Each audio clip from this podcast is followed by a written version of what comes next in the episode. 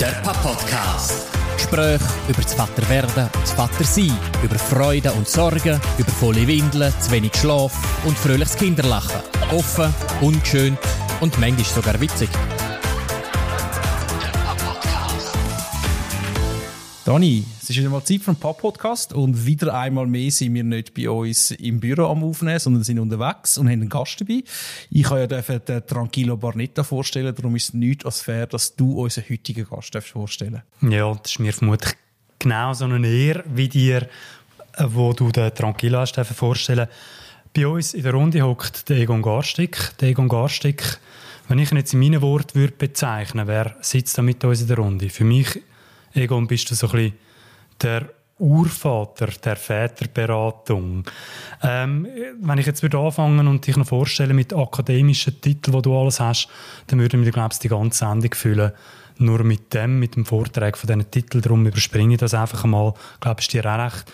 Aber was mir noch wichtig ist, zu sagen, eben, warum kommt es überhaupt Urväter der Väterberatung?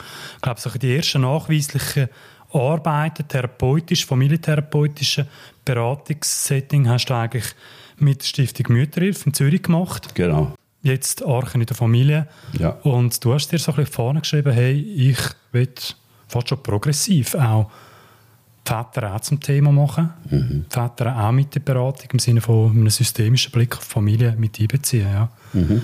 Ja, das heutige Thema. Es geht um Väter, es geht um Väter, die, die Krisen erleben. Du hast tagtäglich mit dem zu tun, deiner Arbeit. Kannst du vielleicht uns gerade mal erzählen, was, was begegnet dir da so in deiner Arbeit? Ja, erstmal vielen Dank also hier für die Einladung. Ich glaube, es geht immer wieder darum, dass wir auch etwas machen für Zukunft, für Zukunft von unseren Söhnen und Töchtern.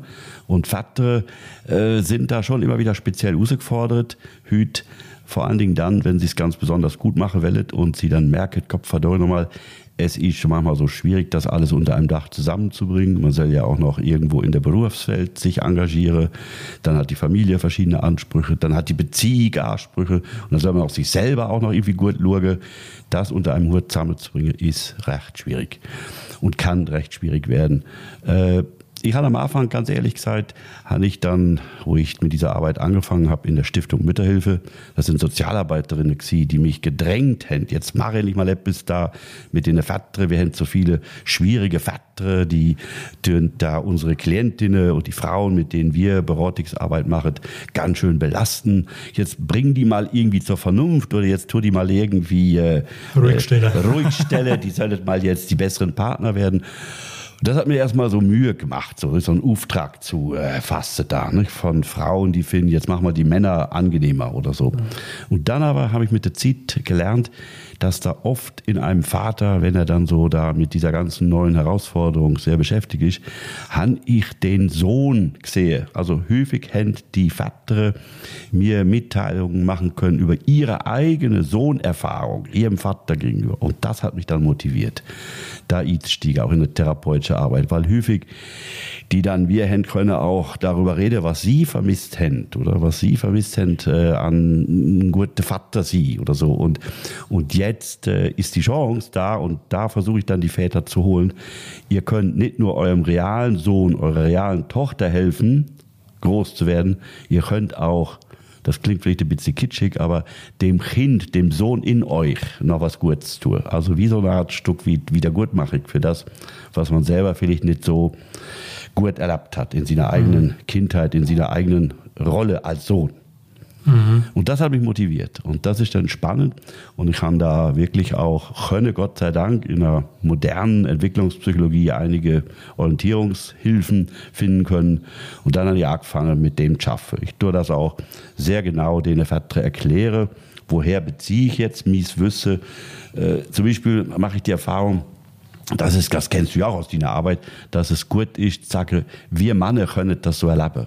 Also das ist ganz wichtig, dass ich dann auch mich vorstelle, mich konkret vorstelle. Ja, dass es auch normal ist. Also mich auch erinnern kann. Ist, ja, genau. Wenn einmal etwas nicht klappt, wie man sich das vielleicht genau. vorgestellt hat. Und dass ich ja. über meine eigene ambivalente Gefühle, nicht? über meine widersprüchliche Gefühle dann auch mal reden kann. Nicht? Also, ja. und, und dass ich das sage, Mensch, das ist normal, was du da erlebst. Oder?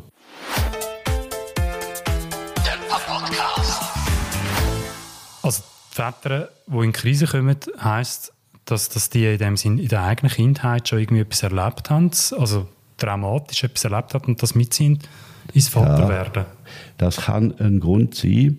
Es wird natürlich ganz besonders schwierig, wenn sie schwerere Traumatisierung erlebt haben. Aber es kann auch grundsätzlich äh, für den Ma das Problem sein und eine Herausforderung, eine Herausforderung, wenn er es, gerade wenn er es gut hat mit seiner Frau und die Frau hat welle gerne das Kind. Ich denke da jetzt an einen Vater, ich nenne ihn jetzt mal äh, Marco, oder? Und der Marco hat es gut mit seiner Frau, die nenne ich jetzt mal Maria, oder? Alles natürlich anonymisiert. Und Marco und Maria hätten eine gute Zeit gehabt, hätten eine gute Weltreise gemacht, sind äh, aktiv, äh, sportlich, haben äh, wie verrückt geklettert und so. Und er hat dann auch ganz viel sich in das Hobby hineingesteigert. Und jetzt muss er erleben, er hat jetzt einen 15, 16 Monate alten Sohn und muss erleben, dass er da öfters sich muss ein bisschen ausbremsen lassen, oder? Weil der kleine Sohn und die Familie brauchen jetzt einen Vater, der nicht jetzt gerade an jedem Wochenende seiner sportlichen Beschäftigung, seinem sportlichen Passion, seiner sportlichen Passion nachgehen kann, sondern er muss sich jetzt konzentrieren auf das, was jetzt auch der kleine Sohn braucht. Und das ist dann ganz wichtig. Also den dann zum Beispiel jetzt diesen Marco, da abzuholen mit dem, dass er Lust hätte, eigentlich auf mal wieder in aller Ruhe mit seiner Frau eine Klettertour machen zu können. Aber jetzt äh, könnte es ja auch sehr, sehr stark sie, seinem Sohn zu helfen. Seinem Sohn zu helfen. Es gibt so einen schönen Ausdruck aus der Entwicklungspsychologie, die Liebesaffäre mit der Welt zu haben. Also man sagt so, dass dem Kind es ermöglicht werden muss, im zweiten Lebensjahr drauf los krabbeln zu können, Umwelt, Handeln begreifen zu können. Und was ich dann mache, ist, ich versuche so die Vater dafür zu begeistern, was sie für eine wichtige Funktion jetzt können haben im Entwicklungsprozess von ihren Kindern, oder? Mhm. Und das tut viele dann doch auch unterstützen. Das bringt äh, sie dazu, dass sie, wenn sie merken, ja, da leisten sie jetzt wichtige Vorarbeit dafür, dass so ein Kind, dass so eine Tochter, ein Sohn später denn also auch schulreif wird und äh, äh, bindungsfähig und sozial kompetent und äh, lustvoll dann die Welt versucht zu erkunden. Wenn ich das schaffe, denen Väter zu erklären, das versöhnt sie mit dem, dass sie immer mal wieder auch natürlich dann eine Frustration erleidet. Erstmal die Frau ist nicht mehr die gleiche wie vorher. Sie müssen sich äh, mal einschränken, sie können nicht ganz so viel Sport machen wie vorher. Aber das hilft, wenn es gelingt, sie dafür zu begeistern, dass sie jetzt so ein klasse Unterstützer sind für ihr Kind eigentlich ihnen zu zeigen, dass es konkret ihre, ihre Aufwand das Resultat auch bringt. Dass es nicht einfach Zeit ist, wo man absitzt, sondern es hat einen Effekt. Genau, richtig. Und das Kind, und sie können sich dann auch begeistern dafür, wenn das Kind dann lustvoll, äh, was weiß ich, lernt, äh, im Wasser mal irgendwie was zu stauen oder so, oder wenn das Kind sich langsam getraut, mehr zu unternehmen, ne, das kann sie dann schon sehr auch äh, befriedigen, oder? Was immer ein Thema blieb, ist, äh, sie brauchen doch noch immer mal wieder Unterstützung darin, dass sie mit ihren Partnerinnen mhm. dann wieder auch wie versuchen, wieder neue Wege zu finden. Da sind sie sehr dankbar dafür, wenn man das mit ja. ihnen auch versucht, mal so konkret durchzusprechen. Nicht? Also was könnte man da machen, dass man auch für die Beziehung sich wieder engagiert. Wobei ich mache die Erfahrung, wenn wir Manne nicht jammern darüber, ne, dann äh, lassen sich die Partnerinnen eigentlich ganz gerne auch wieder äh, motivieren dafür, mit einem auch mal wieder Estate abzumachen. Ja. Ne. Ich finde das ganz wichtig, dass wir Männer da so eine Aufgabe haben, auch äh, ein Stück weit uns dafür zu engagieren, welche anderen Bezugspersonen von der Kind könnte denn jetzt da auch äh, reinkommen in das ganze System oder so, nicht? Du hast ja davon gesprochen, vom System, ne? Und das ist ganz wichtig, das Kind braucht mehr als zwei sichere Bindungspersonen. Mindestens vier oder so, meinetwegen auch fünf oder so. Das Kind braucht ein gutes sogenanntes Bindungssystem. Nicht nur eine Bindungsperson Mami, sondern mehrere. Weil sonst ganz schnell auch eine Mutter dann überfordert sie oder auch die Paarbeziehung, weil gar keine Energie mehr dafür da ist, auch die Paarbeziehung wieder lebendig zu machen. Und das ist eine ganz wichtige Investition. Wir müssen die Paarbeziehung wieder lebendig machen. Das ist eine Investition auch für die Familie, dass die Leute zusammenbleiben. Denn es gibt da wirklich äh, in den ersten Jahren können sehr viel Brüche passieren in der Mann-Frau-Beziehung oder wo sich dann langfristig negativ auswirkt, dass dann irgendwann jemand von den beiden die ganze Sache verlässt, die Familie, oder weil ihm das zu viel geworden ist. Der Pop-Podcast.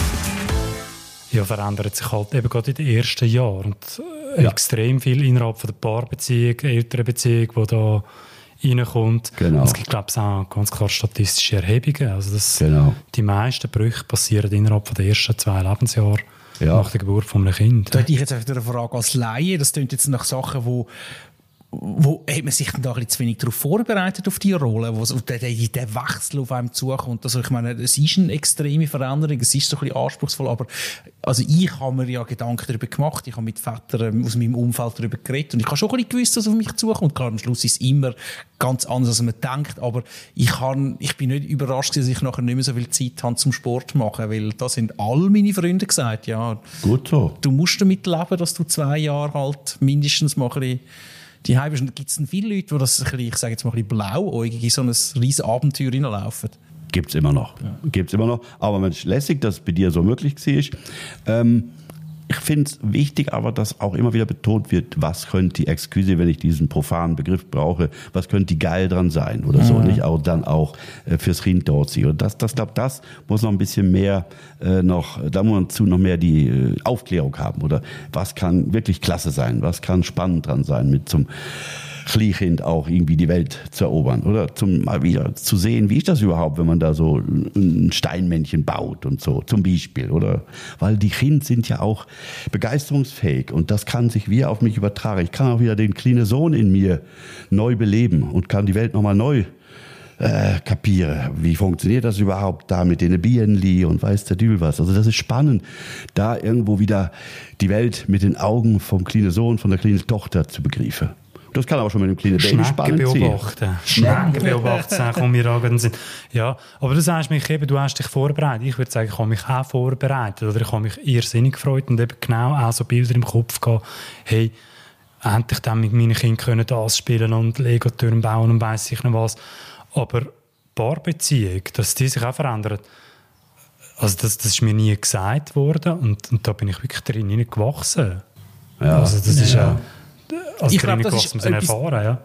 Auch so ein bisschen abstrakt, rationell habe ich das schon gewusst, aber wie sich anfühlt, ja. ich glaube, da wird man dann trotzdem überrascht, oder? Weil man hat das genau. Gefühl, ah, unsere Beziehung ist so belastbar, man hat schon so viel zusammen erlebt. Aber wie schnell, in was für kurzer Zeit, dass sich dann doch vieles kann ändern auf den Kopf stellen. Ich glaube, das, genau. das ist für alle ein, ein Schock. Ja. Ich erlebe so viele Paare, die sagen dann, mein Gott, endlich redet mal jemand da mit uns drüber. Mhm. Das wird immer noch in unserer scheinbar so aufgeklärten Zeit tabuisiert, dass sich zum Beispiel auch Sexualität verändern mhm. kann. Wir sagen dann immer so humorvoll, ja, ja, die Kleine da oder der Kleine oder die Kleine, die können ganz schön die Libido auffressen, die Liebesenergie, ne? Weil man auch so stark sich auf sie dann konzentriert und da ist man dann oft auch wie zmürt, um mhm. überhaupt noch wieder Lust zu entwickeln gegenüber der Partnerin oder beziehungsweise von der Partnerin aus gesehen gegenüber dem Partner. Und das ist so wichtig, dass man darüber auch redet, dass das nicht heißt, dass sie jetzt sich geehrt hängt in der Beziehung. Oder man muss wirklich die auch schützen, dann die Beziehung. Dass man nicht meint, da müsste man in den ersten zwei Lebensjahren vom Kind grundsätzliche Entscheidungen treffen, sondern da muss wirklich nochmal auch über die Bücher gegangen werden. Wie kann man sich wieder neu finden? Aber ich finde es wichtig, dass da auch wir Väter, wir Manne da uns dafür engagieren, dass die Beziehung wiederbelebt wird.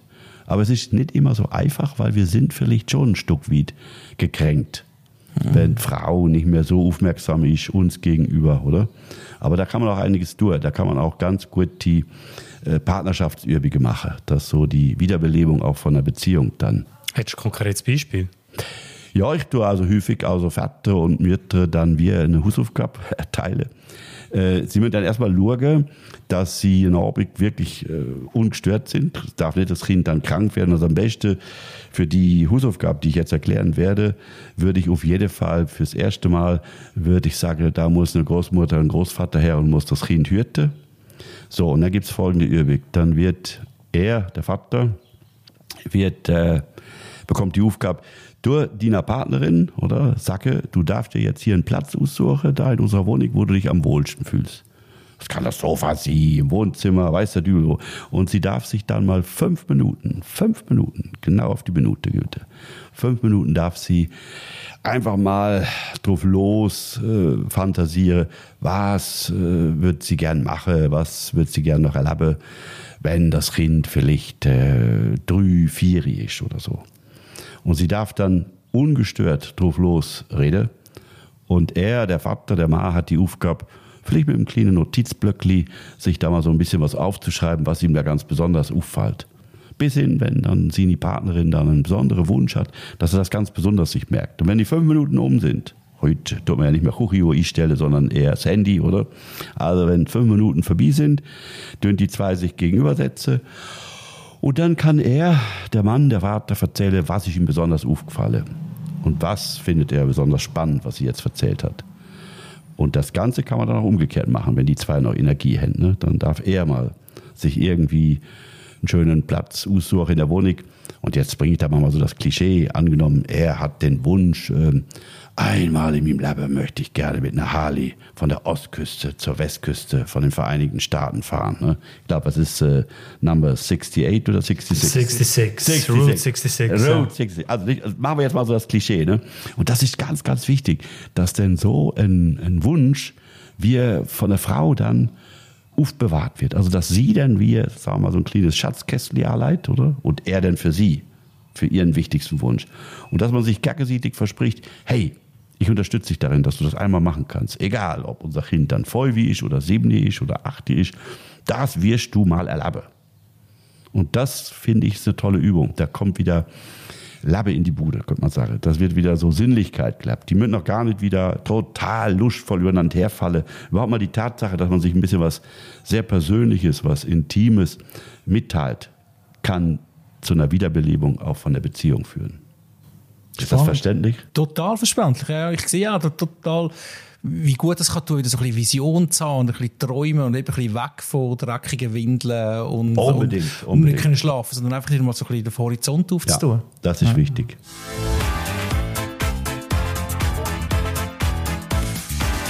Der Papa-Podcast. Was ich jetzt vor allem gehört habe, also Mut zu machen, den Vätern droh zuschreiben, dass sie so ein bisschen Hüter der Paarbeziehung sind, der Ein Stück weit, ja. Intimität. Ja, also dass vor die Verantwortung oder die Verantwortung übernehmen. Ja. Ich habe sogar mal den, den, den Ausdruck gebraucht. Außenminister von der Familie. Also auch so Ja. Kontakte unterhalten zu äh, soziale Beziehungen. Also soziale Beziehungspflege ist für mich ganz wichtig auch. Dass man zum Beispiel konkret sagt, also gut, dann tue ich halt äh, Freunde sage, ja, sie müssen aber die Spaghetti-Soße mal vorkochen. Also, ne? Und ich tue nur das heiße Wasser aufsetzen für die Spaghetti und äh, die Soße wird von der Kollegin gemacht. Das wollen wohl viele Kollegen machen. Die sind manchmal auch schür. Ja, wir wollen euch ja nicht stören und so. Und auch die Frauen, auch wenn sie stillet und optimiert sind, die wollen ein Stück wie sehr wohl nach soziale Kontakte. Und das können wir Männer dann machen. Dass wir dann sagen, ja, losset, äh, sie hat Freude, meine Frau. Auch wenn sie nach einer Stunde inickt. Aber die hat Freude, wenn sie mal wieder ähm, mit Erwachsenen reden kann. Oder die außerhalb, von außerhalb kommen. Außenminister der Familie. Außenminister der Familie, ja, Ja, Oder Minister der Liebe, ja. Oh, das ist auch noch gut. Das muss ich mir merken. Das werde ich im nächsten Vortrag Ist, ist im Fall übrigens auch nicht von mir. Habe ich irgendwo aus Okay. einem Väterratgeberbuch rausgelesen. So, das ist noch eine Soulband. So, Minister der Liebe, ja. Hey, ich würde gerne mal ganz schnell so ein bisschen auf, auf eine Krise bei Vätern beziehungsweise äh, auf ein Krankheitsbild postpartale Depression kommen. Okay, ja, ist wichtig. Postpartale Depression mittlerweile, ich glaube, enttabuisiert, dass das Problem ist bei Müttern, bei Frauen. Ähm, das darf man haben, aber da gibt es auch Väter, die darunter leiden. Gell? Kann Ihnen passieren, ja. Ja. Ist relativ neu, auch ein Forschungsergebnis habe ich erst 2018 von gehört. Es ist offenbar jetzt nachgewiesen, dass ein Mann, gerade wenn er sich einlädt auf intensive auch, ich hätte bald gesagt Bemutterung, auf intensive Bevaterung vom Kind, vom Baby, dass das sogenannte Bindungshormon, das Oxytocin, dass das ansteigt. Und jetzt kommt's, Leute. Nicht verschrecken, Manne. Das Testosteron geht zurück. Okay. Das, aber das ist nicht schlimm. Ihr müsst jetzt nicht Angst haben, dass da nächstens gar nichts mehr läuft bei euch. Nicht, sondern das ist normal, oder? Aber das kann fettere und kann wie das irritieren. Bei den einen ist es stärker als bei dem anderen, oder? Und das kann zu der Irritation führen, bis hin, dass dann so depressive Verstimmungen sich einstellen. Wie zeichnet sich das aus? Zum Beispiel, dass man nicht mehr so richtig Bock hat, dass man, äh, Manne reagiert häufig dann so ähm, äh, quengelig, äh, meckernd, ne? äh, frustrierend, äh, antriebslos. Übrigens, ähm, in dem Zusammenhang, das darf man nicht unterschätzen, es gibt viele Männer, die, man sagt dem, reaktiv dann postpartal depressiv werden, wenn ihre Frauen in den ersten Monaten vielleicht eine postpartale depressive Krise hatten, dass sie dann sich längere Zeit äh, ganz schön ufraffet und helfet und mehr machet als vielleicht gut ist. Sie hätte vielleicht noch andere Hilfen dazu holen sollen. Und dann können sie manchmal, wenn die Frau raus ist, aus ihrer postpartalen Depression, werdet sie im Nachhinein dann ja, so nochmal depressiv. Das gibt's. Ja. Da gab es äh, eine wichtige Studie äh, von der Luzerner Fachhochschule, äh, die, die, sind dem nachgegangen, das, was in der Schweiz da los ist. Da kann man mal, muss man einfach googeln unter ähm, Luzerner Fachhochschule. Äh, eine Frau, Professor Magistretti, hat dazu mal mhm. einen Auftrag erteilt dem äh, Verein äh, Postpartale Depression Schweiz also wenn man das genau wissen will, kann man auch mal googeln, postpartale Depression Schweiz. Und da gibt es einen Hinweis auf die Untersuchung. Tun wir noch in der Shownotes probieren ja, zu verlinken, genau. Das gibt's, ja. also gibt es eine nachweisbar, ja. gibt's einen Nachweis darüber, dass es auch zugenommen hat. Der Pap-Podcast.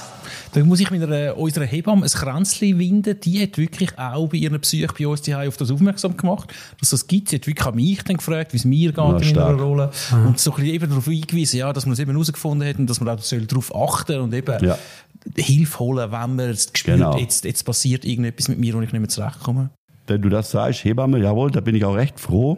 Äh, ich kriege noch häufig hier in der Arche für Familien äh, spontane Anfragen von Hebammen, hast du Zeit, hast du da in den nächsten zwei, drei Tagen mal rein, ich habe den Eindruck, dem Papa geht's nicht gut. Und das machen wir auch recht flexibel dann. Dann gehen wir auch, dann wird mal am Wochenende auch in eine Familie gegangen und die reagieren sehr positiv darauf, mhm. die Familien und die Väter. Mhm. Und das ist ein Ergebnis von einer guten, angewachsenen Zusammenarbeit im Bereich, im Frühbereich, man nennt das ja Frühbereich da. Ne? Und da gibt es doch jetzt mittlerweile eine gute Zusammenarbeit zwischen Mütter- und Väterberaterinnen, zwischen Hebamme, und zwischen Psychotherapeutinnen und Psychotherapeuten. Und da gibt es so eine Gesellschaft äh, zur Förderung der Gesundheit in der frühen Kindheit, die nennt sich GAME, äh, German Association for Infant Mental Health.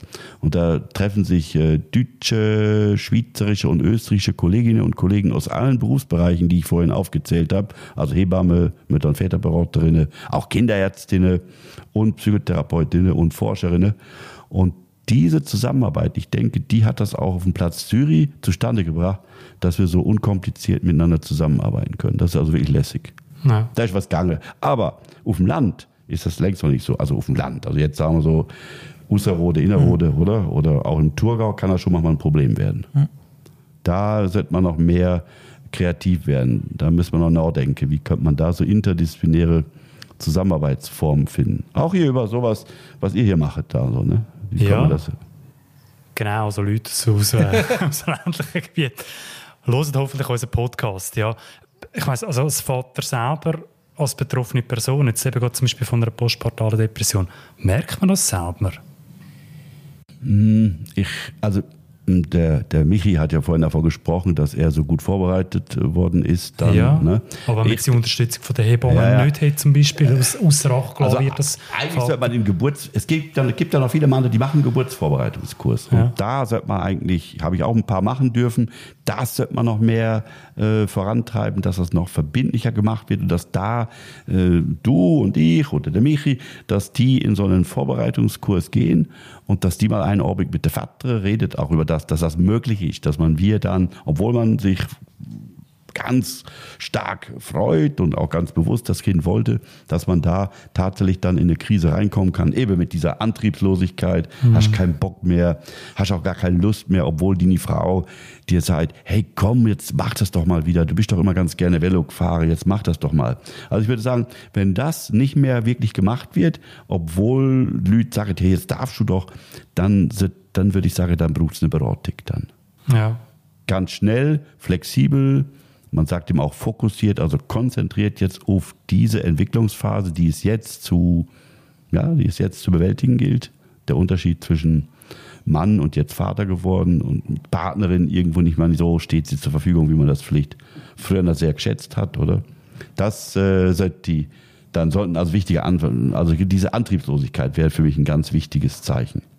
Ja, das ist ein Indiz, man viel, viel erschöpft sich ja. fühlen, ne? viel ja. erschöpft sich genau. fühlen auch. Und eben, wenn man es jetzt nicht selber merkt, also ich, ich hoffe jetzt mal, oder, dass zumindest das Umfeld registriert, dass da irgendwie äh, äh, Verhaltensveränderung stattgefunden hat, dass eben eine Antriebslosigkeit Genau.